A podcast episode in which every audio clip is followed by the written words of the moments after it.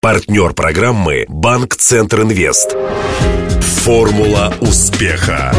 Здравствуйте! У микрофона Денис Малышев, и это программа «Формула успеха». Радио Ростова готовит ее совместно с Ассоциацией выпускников ЮФУ.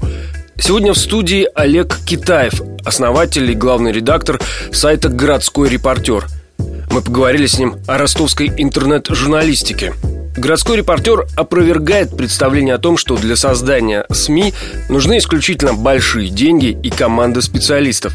Олег создал свой сайт в одиночку, практически без копейки. За три с половиной года проект обрел в городе известность и популярность, и теперь это полноценный новостной ресурс со своими традициями и читателем. Для справки. Олег Китаев, 36 лет, в 2002 окончил магистратуру факультета филологии и журналистики ЮФУ по специальности «Международная журналистика». После вуза работал в местных интернет-редакциях и печатных СМИ, в том числе «Город Н» и «Деловой квартал». Одно время руководил сайтом ростовского РБК и служил пресс-секретарем в IT-компании Комстар. Летом 2011 запустил свой собственный новостной сайт «Городской репортер». Ежесуточно его читают не менее трех тысяч человек. Месячная аудитория 90 тысяч уникальных пользователей. Согласно исследованиям медиалогии, городской репортер занимает десятую строчку в рейтинге популярных ростовских СМИ. Интервью. Я припоминаю, что еще в студенчестве ты издавал какие-то газеты, пытался запустить интернет-сайт. Молодежная газета Z. А О, до этого «Зеркало». Точно, Но Сванидзе запустил программу «Зеркало», и мне «Зеркало» не зарегистрировал. То есть два это года как раз третий-четвертый курс да? Да, примерно так, примерно так. Ты же потом выбрал магистратуру? Да, я учился 6 лет. На третьем курсе, наверное, стал скучать, потому что как бы учат нас на журналистов. Надо же как-то испробовать себя. С Юлией Рокчеевой издавали этот сайт.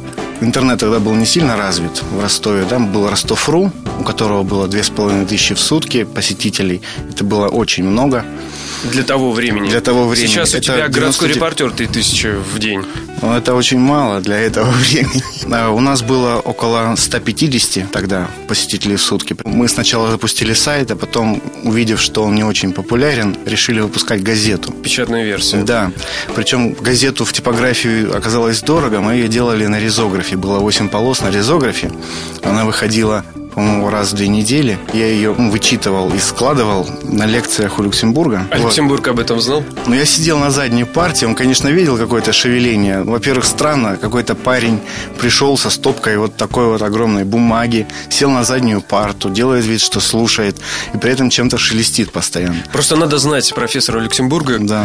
вы покойного, э, очень строгий преподаватель. Очень строгий, да. Но он мне все припомнил на экзамене.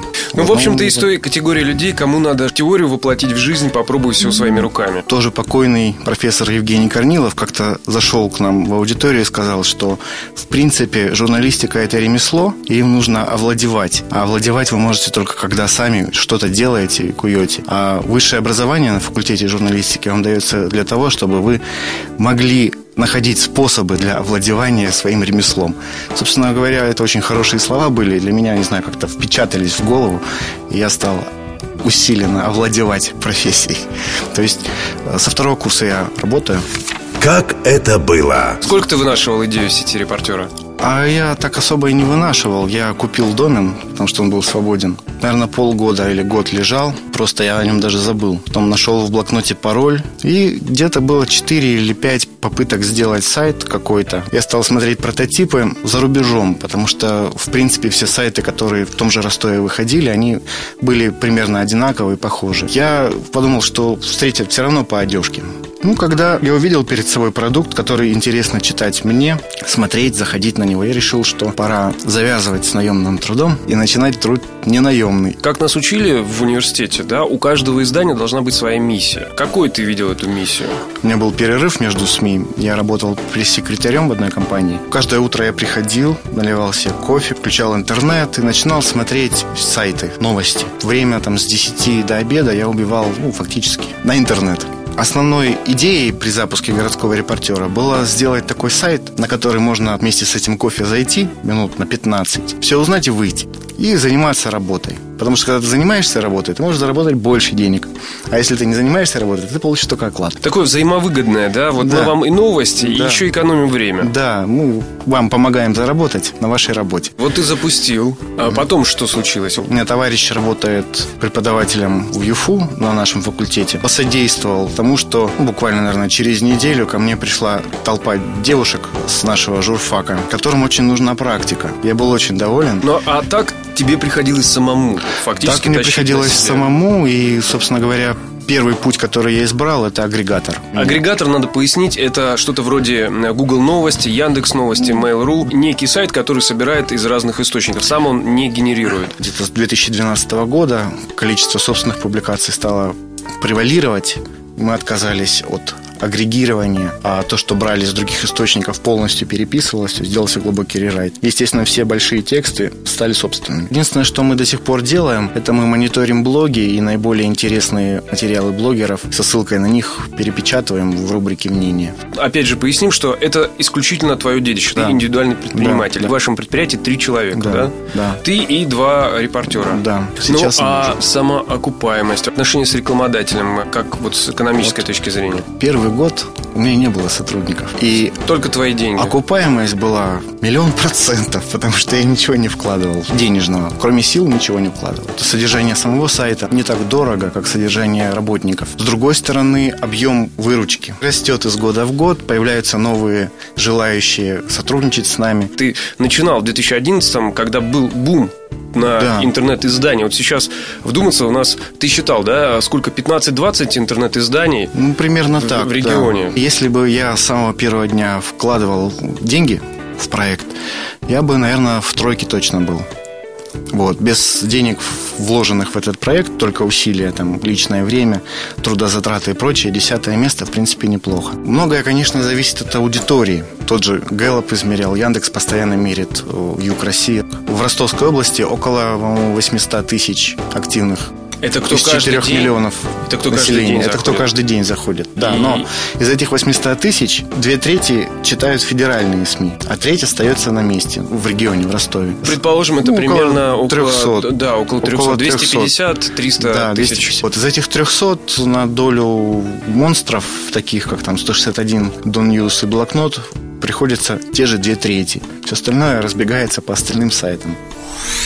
Но ты наблюдаешь за своими конкурентами. Какие типы изданий превалируют? Самые популярные – это городские новостные порталы. Причем новости тоже, само понятие вот в ростовском интернете, оно немножко исказилось. Допустим, сегодня одной из самых громких новостей на всех интернет-сайтах в Ростове и даже на нашем была новость о том, что 11-летний мальчик в маршрутке просто упал. Вот ехал и упал. Очень странно, что, допустим, в Москве большая часть аудитории да, любит читать э, материалы о политике и прочие вещи, да, там кто-то машинками увлекается. У нас такого не пишут. У нас основной массив информации, который на пользователя вываливается в интернете, это криминал. Это ДТП, убийства, пожары, там, взятки. Это не новости. Хроника. Это хроника криминальная. Но эти не совсем новости очень популярны у нас. И наша попытка там в один прекрасный день исправить это дело, не писать о криминале, Это вот этот эксперимент «День это вот хороших этот, новостей». Да, эксперимент «День хороших новостей»,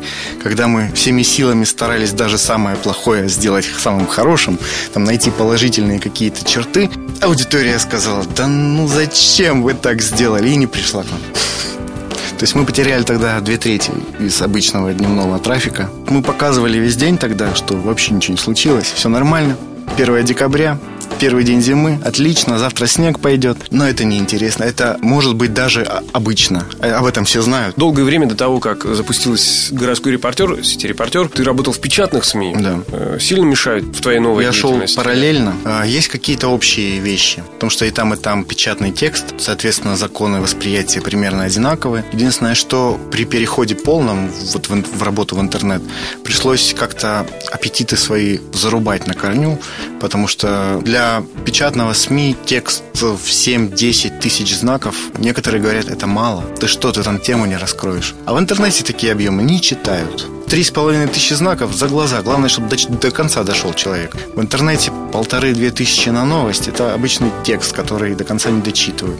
Поэтому там нужно как-то сжиматься, информацию спрессовывать. И чтобы вот эта вот таблеточка, которая получилась, в мозг читателя попадала и там растворялась. Скажи, как на духу, э, интернет убьет газеты? Нет. Почему? Я уверенно заявляю, я люблю газеты. Они шуршат. Андрей Мирошниченко в своих работах утверждает, что в 2030-м это произойдет. Но потом дополняет, что в принципе в массе в своей они умрут. Но шуршалка это останется как нечто элитное, да, для избранных.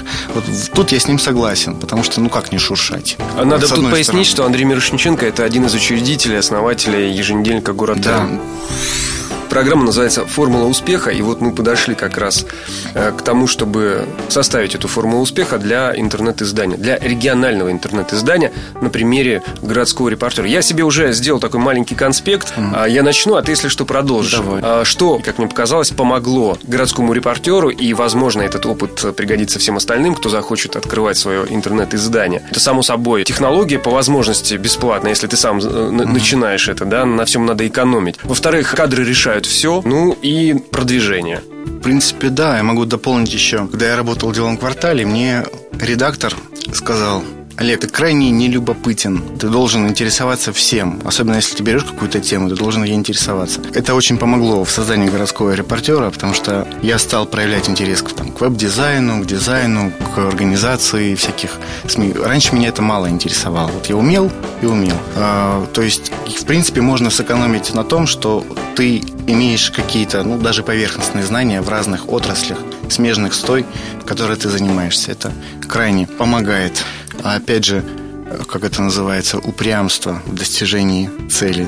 Ломается у тебя, ну пусть ломается, будем делать, пока не будет работать еще как-то соприкасаешься с Южным федеральным университетом, помимо того, что каждое лето берешь оттуда практикантов к себе ну, на это, работу? Это основная точка опоры. Мы дошли до того, что заключаем с ними договор на прохождение студентов в практике. На последней поляне я был, жаль, не было в прошлом году. Но будет в этом, будет 16 в этом, мая. В этом Причем 100, 100 лет, конечно, будет. Перед физфаком все на том же месте. Во. И, как говорит герой одного популярного телесериала, будет легендарно. Отлично. А ты вступил в ассоциацию выпускников ЮФУ? Звони прямо сейчас. 218 40 31. Напомню, героем сегодняшней программы «Формула успеха» стал Олег Китаев, основатель и главный редактор новостного сайта «Городской репортер». Беседовал с гостем Денис Малышев. Помогали в создании программы Глеб Диденко и Александр Попов. До встречи завтра в это же время. Формула успеха. Партнер программы Банк Центр Инвест. Ваш бизнес набирает обороты, проходит опасный поворот. Теперь нужно получить кредит и вырваться в лидеры. Пока конкуренты буксуют, воспользуйтесь кредитами банка Центр Инвест. Оперативное решение с учетом особенностей вашего бизнеса. Банк Центр Инвест ОАО КБ. Ускоряем ваш бизнес. Телефон 2 300 300.